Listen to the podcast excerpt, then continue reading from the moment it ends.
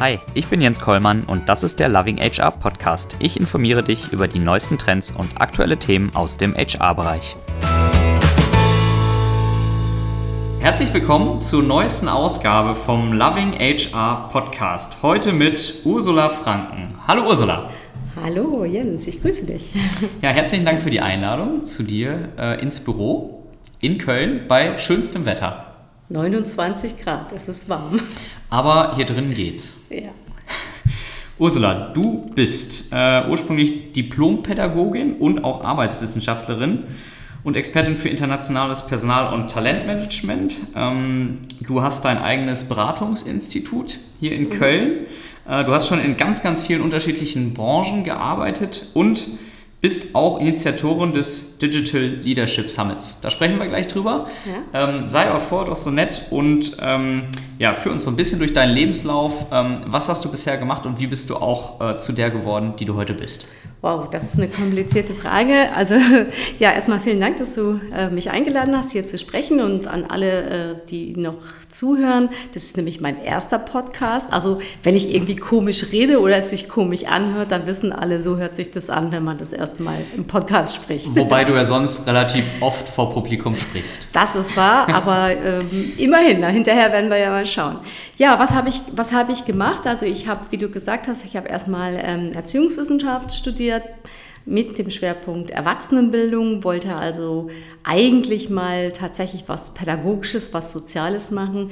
Nach allen pädagogischen Praktika dieser Welt habe ich dann beschlossen, das ist nichts für mich mhm. und bin dann nach dem Studium direkt äh, in die betriebliche Weiterbildung in einem großen deutschen Versicherungskonzern gelandet und habe gedacht, wow, das ist der Job deines Lebens. Mhm. Äh, du kannst mit Menschen arbeiten, du kannst Personalentwicklung machen und ja, daran hat sich eigentlich bis heute nichts geändert. Trotzdem bist du nicht mehr in dem Konzern. Genau, ich habe dann äh, da eine gewisse Zeit verbracht, bin dann in ein richtig gutes, großes deutsches Ingenieurunternehmen gegangen, Maschinenbau, Textilmaschinenbau.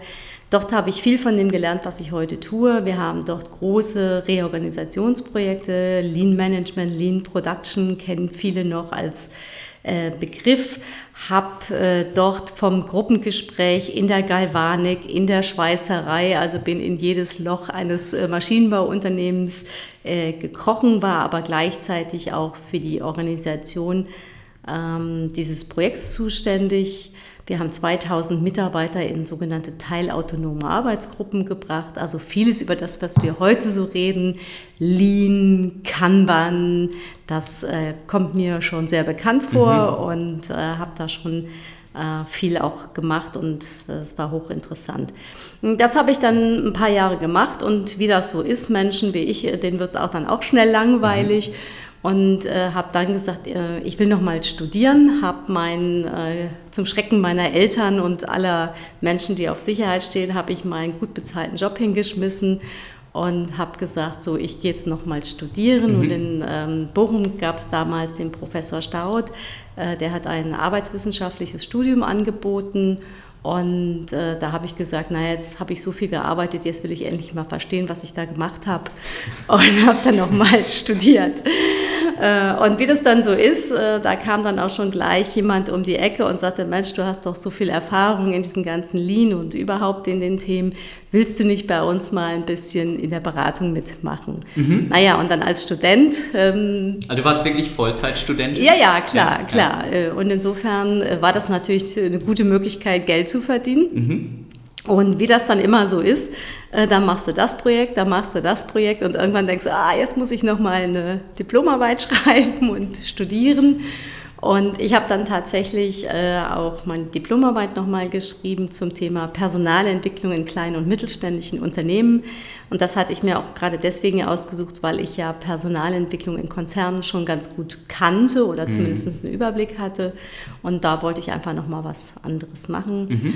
und habe dann auch brav den Abschluss gemacht. Deswegen bin ich also auch Diplom-Arbeitswissenschaftlerin. Mhm. Also hört sich ganz äh, furchtbar wichtig an. Aber es war nochmal ähm, ein, gutes, ein guter Schritt, einfach auch nochmal aus dem Alltag rauszugehen und natürlich auch für die Beratung sicherlich mhm. ein, gutes, äh, ein guter Schritt. Ja, lange Rede, kurzer Sinn. Ähm, mit, mit der Beratung, das funktionierte ziemlich gut. Mhm. Und irgendwie hat mir dann auch das besonders gut gefallen, dass ich eben diese große Flexibilität hatte, weil ich habe vorher äh, so im Schnitt immer 13, 14 Stunden gearbeitet, plus jeweils 80 Kilometer Hin- und Rückfahrt. Mhm. Also kann man sich leicht ausdenken, wie viel Zeit ich auf der Arbeit verbracht habe. Mhm. Und äh, insofern passte das dann mit dem Freiberuflichen ganz äh, großartig. Ja, und das ist jetzt schon über 20 Jahre her und äh, habe von daher sehr viele Projekte im Bereich Lean gemacht und bin aber dann meinem alten Thema Talentmanagement auch irgendwann mal wieder etwas treuer geworden mhm. und habe deswegen auch viele Firmen darin begleitet, Personalentwicklung aufzubauen, äh, Talentmanagementprogramme aufzusetzen und äh, habe das dann auch inzwischen international getan und so, dass ich auch ein bisschen ja, über den äh, deutschen Horizont hinaus geschaut habe. Und das hat natürlich auch sehr, sehr viel Spaß gemacht. Mhm. Und Talentmanagement soll ja auch der zweite Schwerpunkt dieses Podcasts mhm. sein. Ähm, beginnen möchte ich allerdings äh, mit dem Thema Digital Leadership. Äh, ich hatte es schon angesprochen, mhm. ähm, du organisierst da momentan auch ein großes Event, was demnächst hier in Köln stattfinden mhm. wird. Ähm, Frage an dich, wie bist du überhaupt auf die Idee gekommen, äh, so ein Digital Leadership Summit zu organisieren und was verstehst du unter Digital Leadership? Ja, wie bin ich darauf gekommen? Ähm, ich habe in den letzten Jahren in einigen Unternehmen der Digitalbranche in Beratungsprojekte gemacht und insofern war ich natürlich äh, immer mit einem Blickwinkel schon sehr nah an diesem Thema drin. Also was passiert denn da eigentlich? Ich bin ja eben nicht Technikerin, nicht Digitalexpertin im, im technischen Sinne, aber habe eben beobachtet, dass sich da sehr, sehr viel tut mit der Digitalisierung.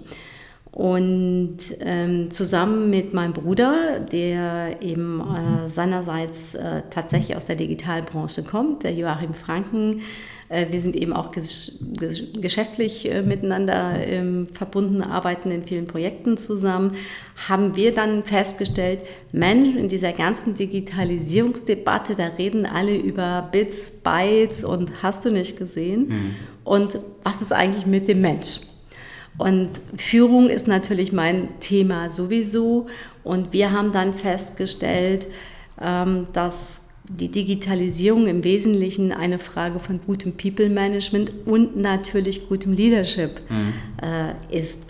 Und deswegen lag es dann für uns relativ nahe zu sagen, Mensch, da muss eine Veranstaltung her, die mhm. genau darauf fokussiert, die also darauf fokussiert, wie müssen Unternehmen in einer digitalen Ökonomie geführt werden. Und das beschreibt eigentlich auch so ein bisschen, was ich unter Digital Leadership verstehe weil Unternehmen, die eben digital aufgestellt sind, die Plattformunternehmen, die haben einfach eine andere Logik, eine andere Geschwindigkeit und damit ist das Business eben auch völlig anders mhm. aufgestellt. Also das heißt, diese Unternehmen werden eben nicht für die Ewigkeit immer sofort gebaut, also jeder kennt das inzwischen, ne, von schnell ein, ein Minimal Viable Product zu erstellen. Heute ist die App millionenstark, morgen will sie keiner mehr gucken. Du musst dein Geschäft disruptieren. Und dazu brauchst du natürlich auch Führungskräfte, die einmal die Gesetzmäßigkeiten dieser Ökonomie verstehen. Und das ist, glaube ich, schon ziemlich kompliziert. Mhm. Und auf der anderen Seite, das ist ja das, was wir dann auch in vielen Foren diskutieren, wie müssen denn Führungskräfte Mitarbeiter mitnehmen? Also wie braucht man überhaupt noch Führung? Ich persönlich glaube schon, mhm. aber äh, natürlich keine Command- und Control-Führung, sondern eine, die an, an, ganz, ganz langer Leine mit großer Selbstorganisation. Und das ist ein riesiger Paradigmenwechsel in der Führung. Mhm. Und das ist der Grund, warum wir gesagt haben, darüber müssen wir reden. Mhm. Und ich weiß so ein paar Kunden, die haben so vor drei Jahren, als wir anfingen mit dem Summit, und da sagte mal ein Kunde zu mir und sagte, Frau Franken, glauben Sie das eigentlich alles selber, was Sie da so erzählen? Und dann habe ich gesagt, naja, wissen Sie, es gibt schon Unternehmen, die machen das. Das mhm. ist also nicht nur etwas, was ich erzähle, sondern die machen was. Und er hat mich sehr unglaublich angeguckt. Äh, ich kann nur sagen, er ist, wird jetzt wieder zum dritten Mal da sein. Äh, er hat also inzwischen gesehen, dass das nicht nur ein Spleen von der Frau Franken ist, dieses Thema. Und ähm, unser Anspruch ist tatsächlich, ähm, dort Menschen, vor allen Dingen eben auch Experten zusammenzutrommeln, die aus der Praxis erzählen können. Weil vieles, was im Moment ja auch äh, diskutiert wird, ist an vielen Stellen noch neu. Also es gibt noch nicht das Konzept für Digital Leadership. Mhm. Es gibt Facetten, in die wir reingucken werden wie zum Beispiel, wie muss eine digitale Organisation aufgebaut werden. Natürlich das Thema Leadership, aber wir schauen auch darauf hin, welche Skills, also welche Kompetenzen brauchen Mitarbeiter und Führungskräfte mhm. in Zukunft. Und ja, da haben wir einen spannenden Tag, den wir gestalten und wir haben inzwischen fast 300 äh, Gäste, die dort äh, zu uns ähm, kommen nach Köln in die Trinitatiskirche. Und äh, da wird es äh, spannend, was da für neue Perspektiven auch wieder aufkommen. Mhm. Jetzt äh, hast du schon gesagt, ähm, wir leben einfach in einer Welt, die immer schnelllebiger wird, die komplexer mhm. wird. Das heißt, wir brauchen ganz neue Methoden, die halt auch dann, ja, Stichwort Agilität äh, mhm. fördern in Unternehmen. Äh, und du hast auch schon von ähm, Skills gesprochen, also sich verändernde Skills, sich verändernde Anforderungen an Führungskräfte. Äh, welche werden das in Zukunft sein im Vergleich vielleicht auch zum Status quo oder zur Vergangenheit? Mm, zum einen glaube ich, dass alle Führungskräfte ein gesundes, ich nenne das wirklich mal Fachwissen rund um digitale Prozesse, wie funktioniert auch IT, also äh, dass man wirklich auch versteht, wie solche äh, Geschäfts Plattformen, wie die funktionieren. Das, glaube ich, ist eine ganz wichtige Voraussetzung, also dass man eben versteht, dass äh, heute tatsächlich Technologien entstehen, ähm, die ganze Geschäftsfelder disruptieren. Also im Personalbereich reden wir ja jetzt davon, jetzt gerade ein, ein großer deutscher Versicherer zum Beispiel, der über einen, ein Sprachprogramm jetzt seine Führungskräfte auswählt. Hm, das heißt, ähm, hier wurde eine Zahl genannt, äh, die der zukünftige CEO nannte, dass er dafür 100.000 äh, Euro braucht für eine Auswahl, für einen Auswahlprozess, wo er früher drei Tage Assessment Center gemacht hat. Und wir beide wissen, wie viele Menschen in einem solchen Assessment Center in der Regel mitwirken. Und das findet sich ja in ganz vielen Stellen im Unternehmen. Also wir werden da tatsächlich durch Technologie äh, riesige Effekte erzielen, Skaleneffekte. Mhm. Und ich glaube, das müssen Führungskräfte verstehen, damit muss man sich beschäftigen und ich als nicht ähm, sozusagen Technikerin weiß, wovon ich spreche, wenn man sich in so ein Themengebiet einarbeiten muss. Und auf der anderen Seite bedeutet das eben, und das glaube ich ist wirklich das, das, das Entscheidende, vieles, was früher eben nur Führungskräfte oder Experten wussten, mhm. wissen wir heute alle. Oder wir können es uns innerhalb kürzester Zeit im Internet besorgen, durch unsere Netzwerke, durch Experten, durch Foren. Und in Zukunft frage ich vielleicht einfach ähm, in mein Handy rein, äh, und bekomme dort ähm, Antworten, die ich vielleicht früher nur nach dreijähriger Recherche bekommen hätte. Also was es in Zukunft braucht in der Führung ist, dieses Wissen zu managen. Mhm. Das heißt, das Wissen ist kein, kein Status mehr, wo ich als Führungskraft sagen kann, das habe nur ich und sonst keiner. Mhm. Aber das Richtige daraus zu filtern, das relevante Wissen mit meinem Team herauszufiltern und mit meinem Team daraus weiteres Wissen oder Handlungen äh, zu generieren. Das ist die Aufgabe.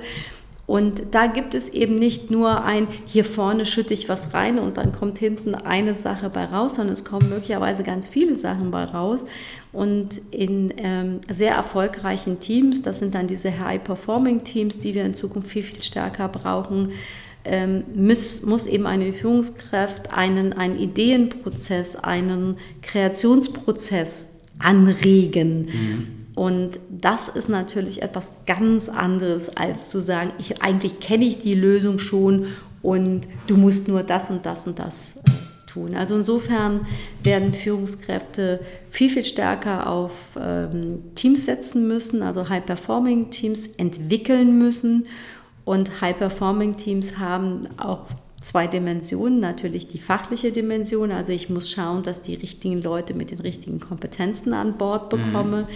Auf der anderen Seite, jeder von uns hat schon mal was über Gruppendynamik gehört. Das heißt, je bunter, heterogener, interkultureller das Team wird, je herausfordernder wird es natürlich auf der menschlichen Seite. Mhm. Und da müssen wir eben auch schauen, dass da die Teams ein, ein gutes Umfeld bekommen, dass sie sehen, dass auch hier eine Führungskraft in der Lage ist, die einzelnen Mitarbeiter abzuholen, sich auch um ihre Entwicklung zu kümmern, ein offenes Ohr haben. Also diese ganzen Dinge, die wir dann so als coachenden Führungsstil äh, beschreiben.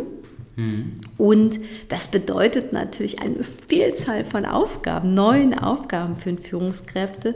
Und ich habe große Zweifel, dass diese Fähigkeiten in der Universität ausgebildet werden mhm. oder in MBA-Programmen. Und gleichzeitig sehen wir eben auch, dass in vielen Firmen die Führungskräfteentwicklung auch nur sehr rudimentär stattfindet oder auch dann eben nur in, in klassischen Formaten die ich nach wie vor für wichtig halte, weil sie auch einen geschützten Lernraum geben. Aber äh, es gibt viele Formate, die schon ganz alt sind, wie Job Rotation, von denen ich sehr viel halte. Mhm.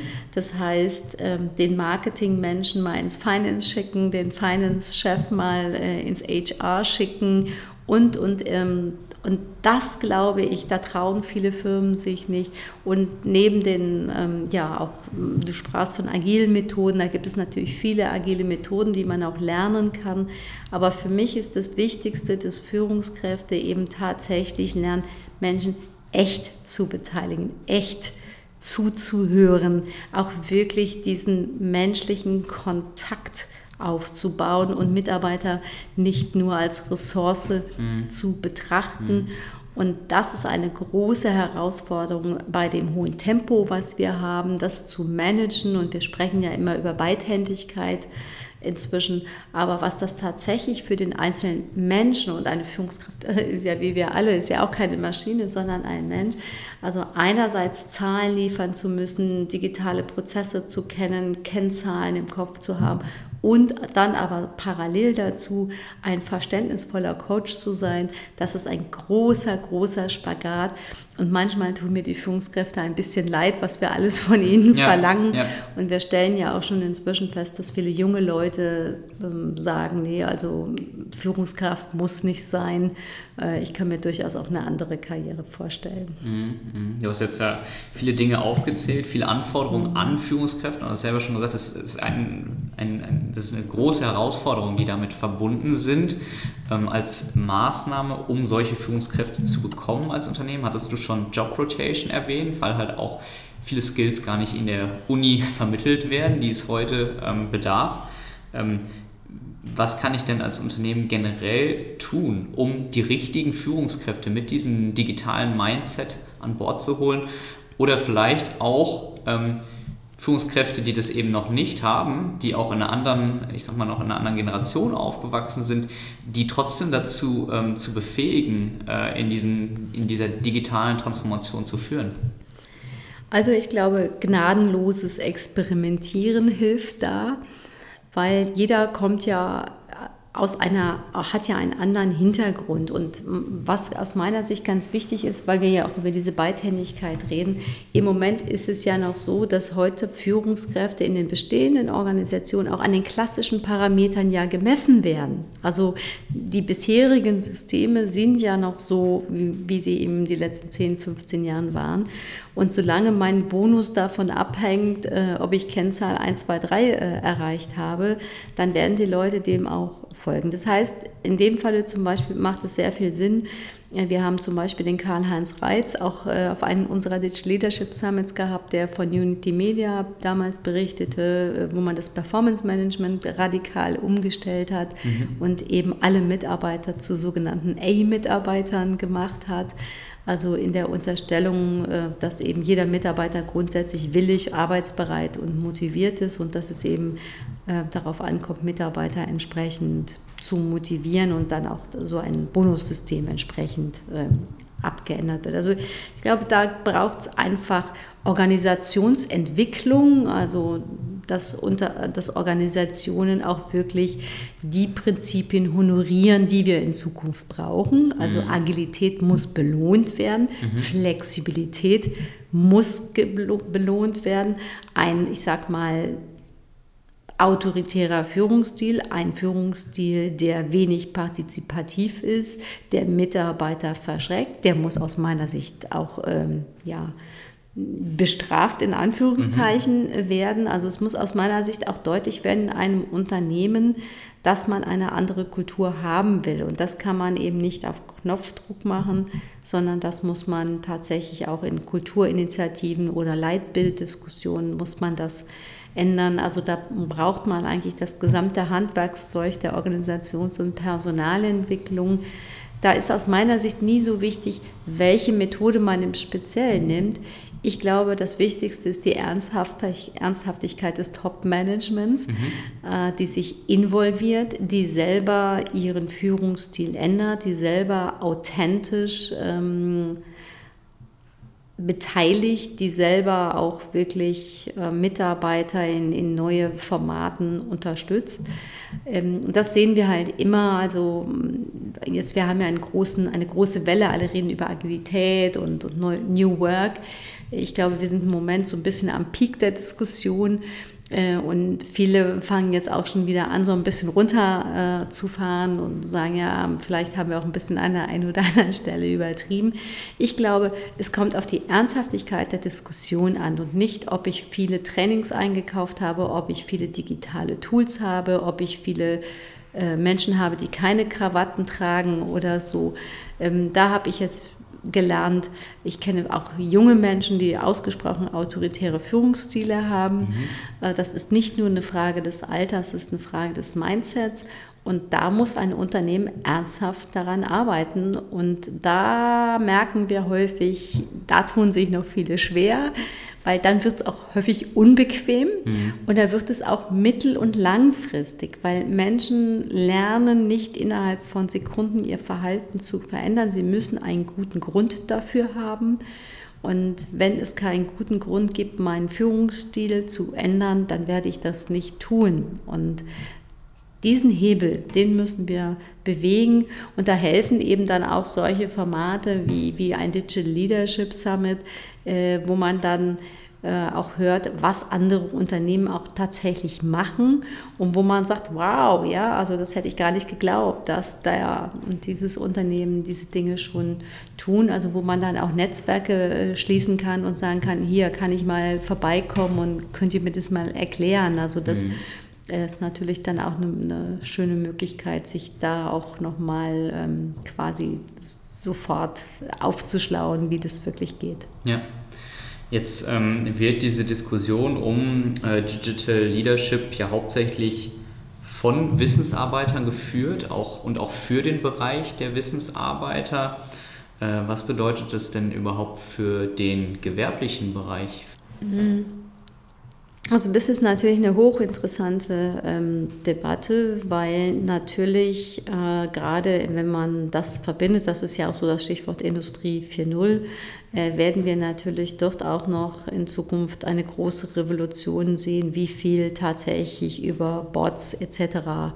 Äh, gemacht werden können. Und ich glaube, da müssen wir sehr, sehr genau hinschauen, dass der Mensch nicht ausschließlich zum Mitarbeiter der ROPS äh, degradiert wird. Also dass wir da ein, ein Gleichgewicht hinbekommen, also dass nicht nur sozusagen, wenn dann mal zufällig keine Arbeit mehr äh, vom Roboter gemacht werden kann, dann haben wir übrigens noch mal einen Mensch irgendwo ausgegraben, ähm, sondern ich glaube, da müssen wir sehr genau schauen, dass da ähm, Menschen als Menschen auch einen Platz haben. Ich bin sicher, ähm, aus dem, was ich überschauen kann, ähm, dass es da zu einer verstärkten Kooperation zwischen Robotik und Menschen kommen wird. Mhm. Das ist zu gestalten. Ich persönlich halte aber nichts davon, was wir auch schon in der Diskussion hatten, dass Roboter dann Führungskräfte der, der Menschen werden, ähm, vielleicht bin ich da noch etwas konservativ, aber das mag ich mir im Moment nicht vorstellen. Äh, vielleicht auch schlicht und ergreifend, weil ich es selber nicht äh, wollte. Ähm, aber vielleicht äh, ist das in 15 Jahren gar kein, gar kein Thema mehr, das, das will ich nicht ähm, sagen. Aber auch hier, glaube ich, werden all die Dinge, die wir im Moment diskutieren, Zeitsouveränität, Arbeitsort, Souveränität werden einerseits durch die Technik ermöglicht. Das heißt, ich kann eine Wartung vielleicht tatsächlich vom Sofa aus machen. Und wenn ich nur fünf Minuten vom Werk entfernt wohne, kann das durchaus eine, ja, eine große Freiheit sein, dass ich sage, okay, ich bin in fünf Minuten bin ich im Werk und kann dann helfen. Das ist sicherlich ein, ein, auch eine, eine Möglichkeit im gewerblichen Bereich, da sehr stark von zu profitieren. Auf der anderen Seite, wie gesagt, glaube ich, wird da die Aufgabe daran liegen, eine Ausbalancierung einer humanzentrierten Produktion ähm, hinzubekommen. Mhm. Und da gehören ähm, natürlich auch äh, Führungskräfte an, an Bord, die die technischen Möglichkeiten kennen, aber in gleichem Maße eben auch die Interessen ihrer Mitarbeiter ähm, berücksichtigen können, sodass das nicht eine eindimensionale Angelegenheit ist wird. Aber ich glaube, wir können viele Arbeitsplätze besser machen. Also gerade auch die, die heute gesundheitsbelastend sind, die kann man durch die Digitalisierung besser machen. Mhm. Auf der anderen Seite muss man eben auch immer schauen, ich habe ich fühle mich immer ein bisschen unwohl dabei. Es wird zum Teil äh, gesagt, ja, diese ganzen schlimmen Jobs, die werden abgeschafft. Ähm, ich glaube, es gibt viele in Anführungszeichen schlimme Jobs, die Leute ziemlich gut finden und die das auch gerne machen. Also beispielsweise ich persönlich könnte mir nicht unbedingt vorstellen, Fernkraftfahrer zu sein und sehr viel und Tage und Wochen lang äh, Fernkraftfahrer sein. Ich weiß aber, es gibt viele Menschen, die das extrem gut finden, die sehr, sehr zufrieden mit diesem Beruf sind und die das auch 20 und 30 Jahre sehr leidenschaftlich tun. Und da so lapidar zu sagen, ja, solche schlimmen Jobs, die ne, machen dann alles die selbstfahrenden LKWs ähm, da finde ich, müssen wir eben schon genau an der Stelle aufpassen, mhm. äh, wo wir eine Wertung reinbringen, was ist gut und was ist nicht gut, was ist gute Arbeit, was ist schlechte Arbeit. Und auch hier gilt das Prinzip, lasst uns doch mal mit den Leuten reden, die diese Jobs heute machen. Vielleicht können wir das Fahren selber komfortabler machen. Äh, aber es ganz zu ersetzen, wäre vielleicht nicht unbedingt der richtige Weg. Mhm, mh. äh, jetzt hast du schon ähm, kurz von der neuen Technik gesprochen, die zum Beispiel orts- oder auch zeitunabhängiges Arbeiten ermöglicht. Ähm, es werden momentan viele neue digitale Instrumente in Unternehmen äh, eingeführt, viele Tools, Apps und so weiter. Ähm, aber wie bekomme ich auch die Menschen in den Unternehmen dazu, diese Instrumente zu nutzen? Ja, das ist das alte Thema.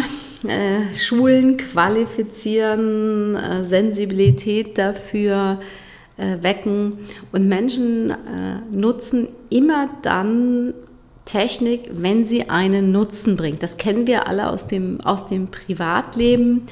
Äh, wenn uns unser Telefon sagt, wann kommt der nächste Zug, wann fliegt der Flieger, kann ich mein Ticket auch auf dem Handy machen, dann machen wir das alle, weil wir glauben, das bringt uns einen gewissen ähm, Vorteil. Wenn aber die Technik komplizierter ist zu bedienen als den Nutzen, den ich daraus ziehe, dann sagen die meisten, nee, lass mal, lass mal lieber. Und das ist eben gerade auch in den Unternehmen. Wir haben Unternehmen, die IT-technisch gerade mal so die letzten zehn Jahre sehr wenig gemacht haben. Das heißt, für die ist der, der Sprung im Moment sehr groß. Und äh, Sie haben zum Teil noch nicht die Schnittstellen, sodass die auch die technischen Systeme noch nicht gut funktionieren oder eben auch nur sehr holprig. Also ich habe heute Morgen gerade mit jemandem gesprochen, der, ähm, also die haben jetzt Remote-Arbeit eingeführt und äh, wir tauschten uns darüber aus und er sagte, naja, er hätte jetzt also mit dem Skype, mit den Dokumenten äh, gleichzeitig schauen, das würde nicht funktionieren. Und er würde dann, wenn er mit seinem Team telefoniert, er würde denen immer parallel dazu per E-Mail die Dokumente zuschicken.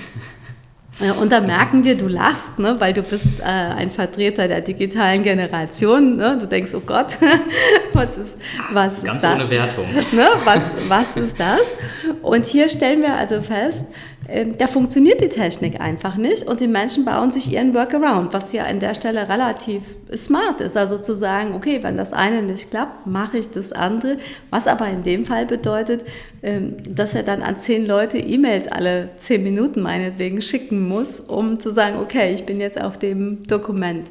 Äh, und ich glaube, genau an der Stelle fangen wir an zu sagen, macht Technik Sinn oder behindert sie mich oder das dauert alles so lange oder ah, da muss ich jetzt noch das Fenster aufmachen und dann muss ich das Programm wieder wechseln und so. Und gerade Menschen, und da reden wir eben nicht über Wissensarbeiter, sondern wir sind da im Sachbearbeiterbereich unterwegs, wo Menschen eben es gewohnt sind, in einem einzigen Programm Sachbearbeitungsfunktionen abzuarbeiten.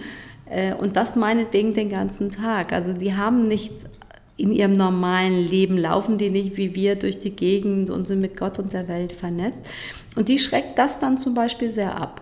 Also das heißt, wir müssen erstmal dafür sorgen, dass wir eine funktionierende Infrastruktur haben. Also mhm. äh, Informations- und Kommunikationstechnik muss funktionieren und zwar reibungslos. Das ist das Erste. Und das Zweite ist, wir können nicht davon ausgehen, dass alle Mitarbeiter, die so arbeiten sollen, schon von sich aus herausfinden werden, wie das funktionieren wird. Mhm. Ähm, das funktioniert vielleicht bei dem einen oder anderen, weil er daran Interesse hat, aber viele Mitarbeiter haben auch Angst, ähm, dass sie auf einen Knopf drücken, dann das ganze Programm abstürzt oder dass sie irgendwas kaputt machen könnten. Also wir müssen sehr kleinteilig vielleicht Schulungsprogramme anbieten. Die kann man natürlich auch auf unterschiedliche Arten und Weisen anbieten.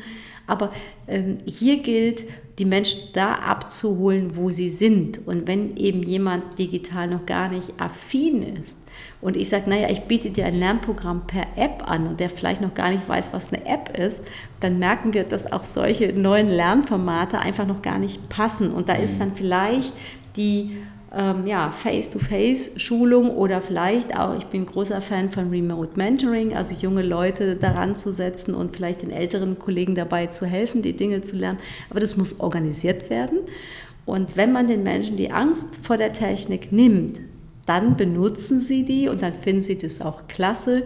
Ähm, also beispielsweise ähm, vielleicht nicht aus dem beruflichen Kontext, aber ich habe meinen Vater, der inzwischen 78 ist, ähm, er hat sich ein wenig beschwert darüber, dass meine äh, Söhne so wenig mit ihm kommunizieren. Mhm. Und dann habe ich gesagt, naja, du rufst die immer an, aber die telefonieren nicht mehr. Hm. Ja, aber was er dann sonst machen sollte, sage ich, na weißt du was, ich installiere dir mal WhatsApp. Und dann haben wir WhatsApp installiert und dann haben wir das ausprobiert und äh, siehe da, plötzlich äh, antworten die Enkelkinder auf WhatsApp oder sie schicken halt, wie sie so sind, einfach nur ein Foto rüber, äh, weil sie darüber, das ist ihr Kanal. Ja. So, er hat jetzt ihren Kanal getroffen und deswegen reden sie in Anführungszeichen. Also sie schreiben äh, mit ihm und er freut sich, dass sie mit ihm kommunizieren, weil die sagen, nee, telefonieren, das ist nichts mehr für uns. Und ich glaube, das kann man gut auf den Betrieb übertragen, also mhm. die Leute da abholen, wo sie sind oder ihnen den Nutzen zeigen. Und mein Vater hat ihn erkannt mhm. Ähm, und da hat er geübt. Und es ist gar nicht so einfach, mit seinen Händen äh, dann auf diesem kleinen Telefon rumzumachen. Mhm. Aber er hat ja. Spaß daran gefunden ja. und der Spaß ist noch größer, wenn das tolle Bild vom Sohnemann oder vom Enkel dann in dem Falle kommt. Und ich glaube, diesen Spaß müssen wir auch beim Lernen in die Firmen bringen und nicht so sagen, ah, jetzt kommt die schlimme Digitalisierung und alles ist ganz, ganz furchtbar. Und da gibt es sehr, sehr viele Lerntypen. Also da spricht die Pädagogin in mir. Ähm, also es gibt unterschiedliche Lerntypen und die müssen wir auch dabei berücksichtigen. Manche hören gerne Podcasts, wo wir beide uns jetzt unterhalten. Andere schauen vielleicht gerne mal ein YouTube-Video. Andere brauchen diesen persönlichen Kontakt. Andere lesen vielleicht auch gerne eine ähm, noch eine Betriebsanleitung soll es auch noch Menschen geben. Also da muss für jeden Kanal was geschaffen werden und nicht einfach die Dinger da hinstellen und sagen, jetzt machen Sie mal. Hm, hm. Um gute Führung oder auch gutes äh, Digital Leadership zu ermöglichen in der heutigen Zeit, brauche ich die richtigen Führungskräfte. Und um die zu bekommen, brauche ich dementsprechend auch ein gutes Talentmanagement, um so ein bisschen die Überleitung hin zu diesem Thema ähm, zu wagen. Ähm, was bedeutet für dich überhaupt Talentmanagement? Ja, wir reden ja ähm, in Deutschland nicht äh, erst seit gestern über den berühmten Fachkräftemangel. Langsam wird es richtig ernst. Die neuesten Zahlen der Mittelstandsstudie von Ernest Young sagt, dass wir über 50 Milliarden Umsatzeinbußen haben durch entgangene ja, äh, Verkäufe oder, oder Geschäftshandlungen, weil wir keine Leute haben, die das machen können. Ähm, also das zeigt einfach, äh, überall knirscht und, und knattert es. Und wir haben eben demografisch gesehen jetzt äh, diesen großen Anteil in der Bevölkerung von den, den, den Babyboomers. Und wir müssen auf breitester Front aus meiner Sicht im Unternehmen nach Talenten suchen. Ähm, in der Vergangenheit haben wir da aus, sehr stark immer mit dem Begriff Talente die ähm, sehr jungen Mitarbeiter betrachtet. Ich glaube, das greift zu kurz. Unsere Probleme sind größer, als zu sagen, wir nehmen jetzt immer nur mal die 25 und 30 Jahre, die werden es schon richten. Davon haben wir im Moment schlicht und ergreifend zu wenige. Das ist das eine. Das andere ist aber, dass wir auch sehen, dass wir ja auch neue Möglichkeiten haben, Fachkräfte, die zum Beispiel ähm, über den zweiten Bildungsweg auch ein Studium aufnehmen können. Wir haben tolle Qualifizierung. Also ich glaube, es gibt viele Fachkräfte, die wir bis jetzt, ähm, ja, deren Potenzial wir gar nicht genügend heben oder mhm. gehoben haben in den Unternehmen. Also ich glaube, da steckt noch eine ganze Menge drin. Und das andere ist, ich habe zum Beispiel auch äh, häufig Kontakt mit Führungskräften, die sagen, Mensch, Frau Franken, ich mache jetzt 20 Jahre Führung, also ich könnte jetzt auch mal was anderes machen. Und äh, da ist dann aber in vielen Unternehmen, da ist nichts. Das heißt, die können jetzt nicht einfach, ne, die sind mit 50, 52 äh, zu früh, um, um, auszusteigen. Die wollen auch nicht aussteigen, die, die, die sind heiß, die wollen was machen. Aber die können nicht einfach sagen, ja, ich äh, höre jetzt mal auf und verzichte vielleicht noch auf die Hälfte meines Gehalts und mache jetzt mal irgendwie was, was ganz äh, anderes. Und diese Leute, ähm, ich sage mal, deren Wissen, deren Erfahrung zu nutzen, aber vielleicht für neue Projekte, für neue äh, Themen, das glaube ich macht auch extrem viel Sinn. Also insofern fordere ich ein wenig einen, einen Paradigmenwechsel im, mm, im mhm. Talentmanagement zu sagen, jeder ist ein Talent, jeder hat sehr viel Talent und wir müssen das ganz, ganz breit heben, um, wie du auch schon gesagt hast, ähm, innovativ in unserem Land zu sein. Und da haben wir, glaube ich, genug zu tun. Hm. Ähm, welche Rolle spielen auch die Führungskräfte selber im Rahmen des Talentmanagements, zum Beispiel äh, bei der Nominierung von Talenten oder der Auswahl von Talenten? Da greift das, was ich ganz am Anfang gesagt habe. Wenn ich natürlich als Führungskraft meine Leute gut coache und nah an ihnen heran nah an ihnen dran bin, dann sehe ich auch das Potenzial, was die Menschen haben. Dann sehe ich vielleicht auch, dass jemand vielleicht in meinem Bereich gut ist, aber dass er vielleicht auch noch was ganz anderes machen könnte. Dann weiß ich vielleicht auch, dass er sich äh, neben seiner Arbeit äh, vielleicht tatsächlich noch ein kleines Start-up gerade gründet. Dann weiß ich vielleicht auch, dass er nicht nur ein guter äh, Zahlenjongleur ist, sondern dass er nebenbei auch ein, ein wunderbarer Eventveranstalter von irgendeinem Skate-Club oder sowas ist. Und dann könnte ich auf die Idee kommen zu sagen, Mensch, der muss irgendwie noch was anderes können als das, was er gerade bei mir macht. Mhm. Und mhm. dann mit ihm ins Gespräch gehen und sagen, hey, wo ist dein Weg? Wo willst du hingehen? Und warum gehen so viele Leute heute aus den Unternehmen raus? Weil sie sagen, das ist mir zu wenig oder das ich kann das jetzt, ich will was Neues machen, mir wird langweilig. Und so wie ich eben damals ausgestiegen bin, hätte man mir gesagt, hm, ne, da gibt es noch ein paar andere Sachen, die vielleicht auch interessant sind. Vielleicht hätte ich damals auch drüber äh, nachgedacht. Hm, so war es relativ gut. Ja. aber, aber trotzdem, ich glaube, Führungskräfte, die sollten ihre Mitarbeiter gut kennen. Dann sind sie extrem wichtig für die Talententwicklung und sie müssten eigentlich die Menschen sein, die am nächsten an ihren Mitarbeitern dran sind, um Vorschläge zu machen. Und da sind wir in vielen Unternehmen, ist es Stand heute so eine Geschichte, die macht irgendwie das Personalwesen, die sollen dann irgendwie Talentmanagement machen und dann schreiben die in den, in, in den Verteiler, nominiert mal äh, eure drei besten Leute und dann antwortet keiner. Und dann schreiben sie nochmal und dann schreibst du, wir haben aber dann und dann den Workshop, dann schreibt einer vielleicht, na, ich habe einen. Und dann, also das sind so gequälte Prozesse, äh, wo man aus meiner Sicht einen völlig falschen Ansatz wählt. Also eigentlich müssten die Führungskräfte dem Personal an die Türen einrennen und sagen, ey, ich habe hier eine Perle, ich habe hier jemanden, ne, der ist irgendwie schlau, der ist engagiert, der ist willig, aber der hat bei mir irgendwie nur einen Job, ne, der wird wahrscheinlich nach einem Jahr wieder gehen, weil ich gar nicht so viel anzubieten habe. Was habt ihr als Personalwesen? Also wir müssen also vom, vom Push zu Pull kommen, also die Führungskräfte müssen da mehr das Personalwesen fordern und nicht wie heute häufig, dass das Personalwesen quasi die Führungskräfte äh, dazu zwingen muss, ihnen Talente zu, zu nehmen und dann in langwierigen Assessment Center ähm, die Leute getestet werden. Und das habe ich auch schon selber in Projekten erlebt, äh, dann am Ende der, der Assessment Center dann äh, Führungskräfte sagen, nee, sie würden das Ergebnis nicht akzeptieren. Also da ist einfach dann was schiefgelaufen in diesem mhm. Prozess äh, bei aller ähm, ja, guten Absicht und da glaube ich, müssen wir neue Wege gehen und äh, da sind für mich Führungskräfte, das sind Talentmanagement und das wäre zum Beispiel auch so etwas, so etwas müsste zum Beispiel auch incentiviert werden. Also förderst du deine Leute gut, hast, bringst du gute Leute hervor, das könnte eine Kennzahl in Anführungszeichen mhm. sein in einem neuen und agilen Unternehmen. Hm, jetzt äh, hast du gesagt, ja, eigentlich müssten die Führungskräfte ähm, auf die Personaler zurennen und äh, ihre, ihre, Talente ähm, offenlegen. Mhm. Äh, man könnte das Ganze vielleicht auch incentivieren. Ähm, das führt mich zu der Frage, vielleicht ist jetzt nicht jeder, jede Führungskraft so altruistisch unterwegs, wie, wie du sie gerade eingeschätzt hast, sondern vielleicht denkt auch die ein oder andere Führungskraft tatsächlich, ja, nee, ähm, ich möchte mein Talent schön bei mir behalten, dementsprechend wird es jetzt nicht nominiert. Was gibt es da für Möglichkeiten auch für Unternehmen, also schon in der Auswahl ähm, der Talente, ähm, ja, die, die richtigen Weichenstellungen zu legen, sodass ich tatsächlich auch so gut wie alle Talente im Unternehmen ähm, finde und aufmerksam auf sie werde. Was kann ich da alternativ machen? Mhm.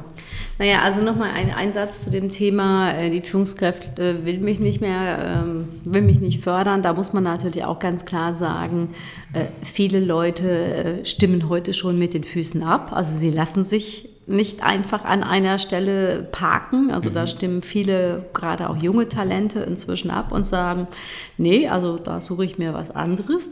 Das ist der eine Punkt. Ähm, und der andere Punkt ist natürlich auch der, dass ich ähm, schon sehr gut finde, wenn Mitarbeiter auch die Chance haben, sich selber, ja, ich sag mal, für sich selbst zu pitchen. Ne? Das ist ja so das Stichwort des, äh, der Zeit ähm, warum nicht eben auch viel mehr Systeme zu installieren, wo Mitarbeiter sagen können, warum sie ein Talent sind. Also warum glaube ich, dass mich irgendjemand fördern soll oder was tue ich umgekehrt, dass eine Firma auch sehen kann, was ich mache. Also ich finde solche Pitch-Formate ganz schön. Ich finde es gut, wenn man ähm, Projekte ausschreibt. Wir haben jetzt zum Beispiel gerade ähm, auch ein, ein, mit einem Kunden ähm, dat, dort haben jetzt ähm, die erste Gruppe, die hat die Analyse einer Karriere-Webseite gemacht. Die zweite Gruppe wird jetzt die Umsetzung machen. Ähm, also das sind echte Projekte, die auch hinterher dann live gehen werden und wo du sehen kannst, wer sich für solche Projekte profiliert, wer sich engagiert. Ähm, die Leute entwickeln da Fähigkeiten, die man vorher nicht gesehen hat.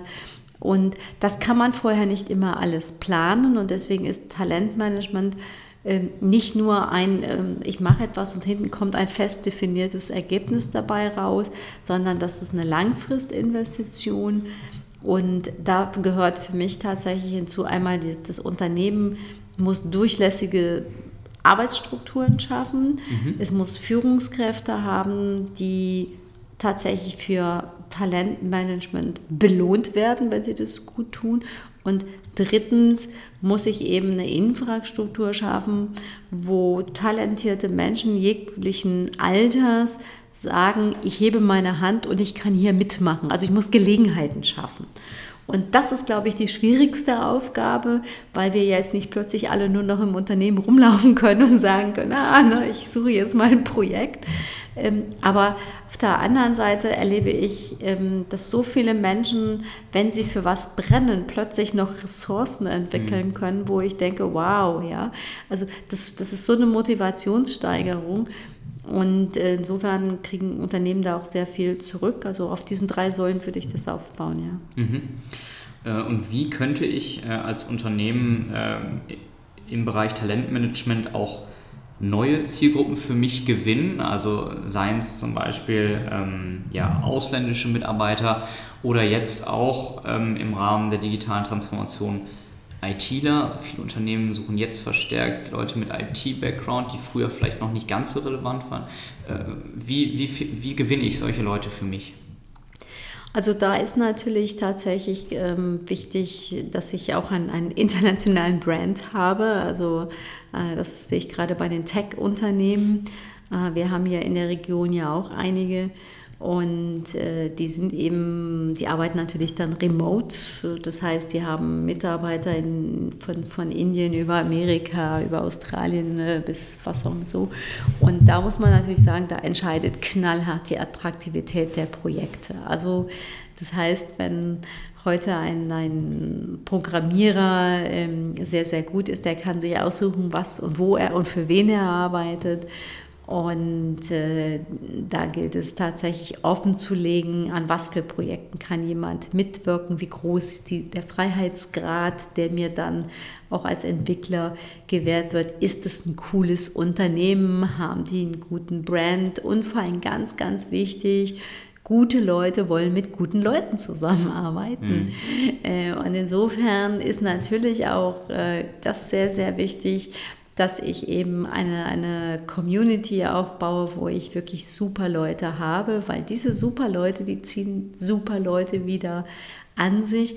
Und da wird ja dann immer diskutiert über Geld und so, aber es kann durchaus sein, ähm, ich weiß es von einem äh, Kunden, die haben in Freiburg, das ist ja jetzt auch nicht gerade so der Hotspot der, der Bundesrepublik, also und die haben einfach dort jemanden, der in einer bestimmten Szene einfach extrem bekannt ist. Und die kriegen wahnsinnig gute Leute in diesem Thema, weil dieser Mensch dort mhm. ist. Mhm. Und das ist eben diese Kraft der sozialen Medien auch, dass ich sehen kann, mit wem ist der vernetzt, mit wem arbeitet er zusammen, welche Wissensträger sind da drin. Also das kann ich heute ja ganz einfach alles äh, checken.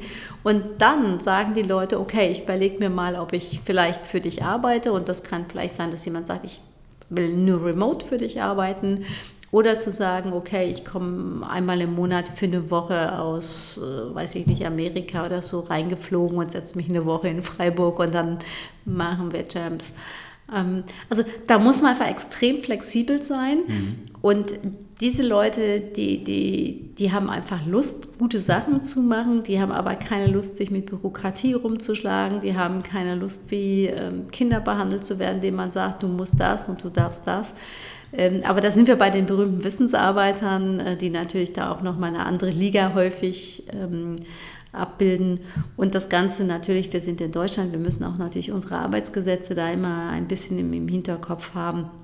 Aber ich glaube, ähm, das gilt für alle Unternehmen. Macht eure Leute gut.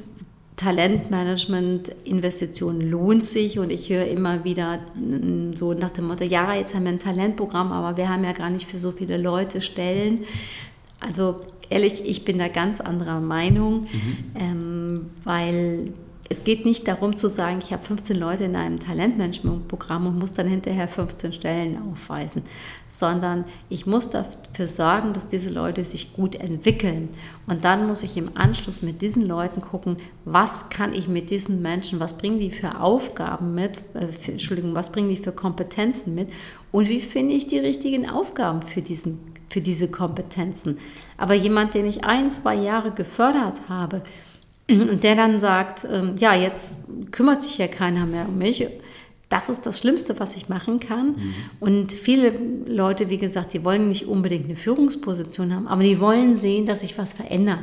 Die wollen sehen, dass auch ihre Investition in die eigene Weiterbildung sich lohnt.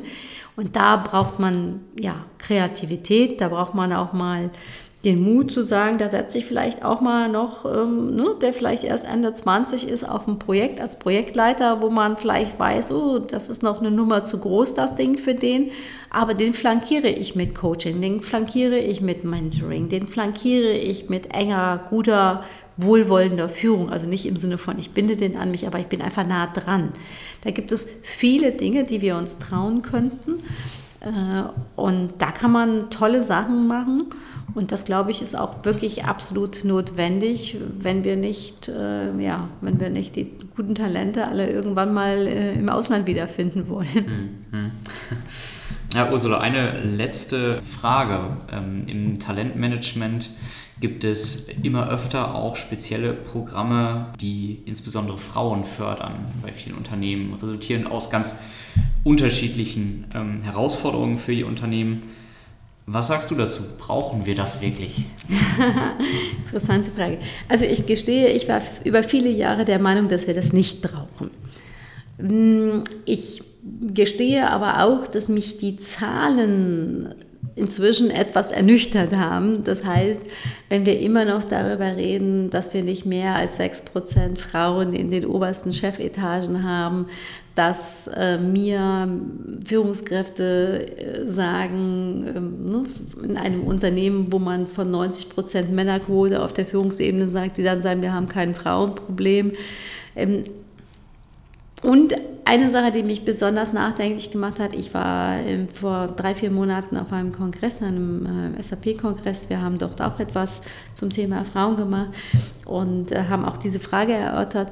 Und da haben insbesondere die jungen Frauen gesagt, sie fänden eine Quote eigentlich ganz gut. Und ich war auch einigermaßen überrascht, dass gerade von den jungen Frauen zu hören.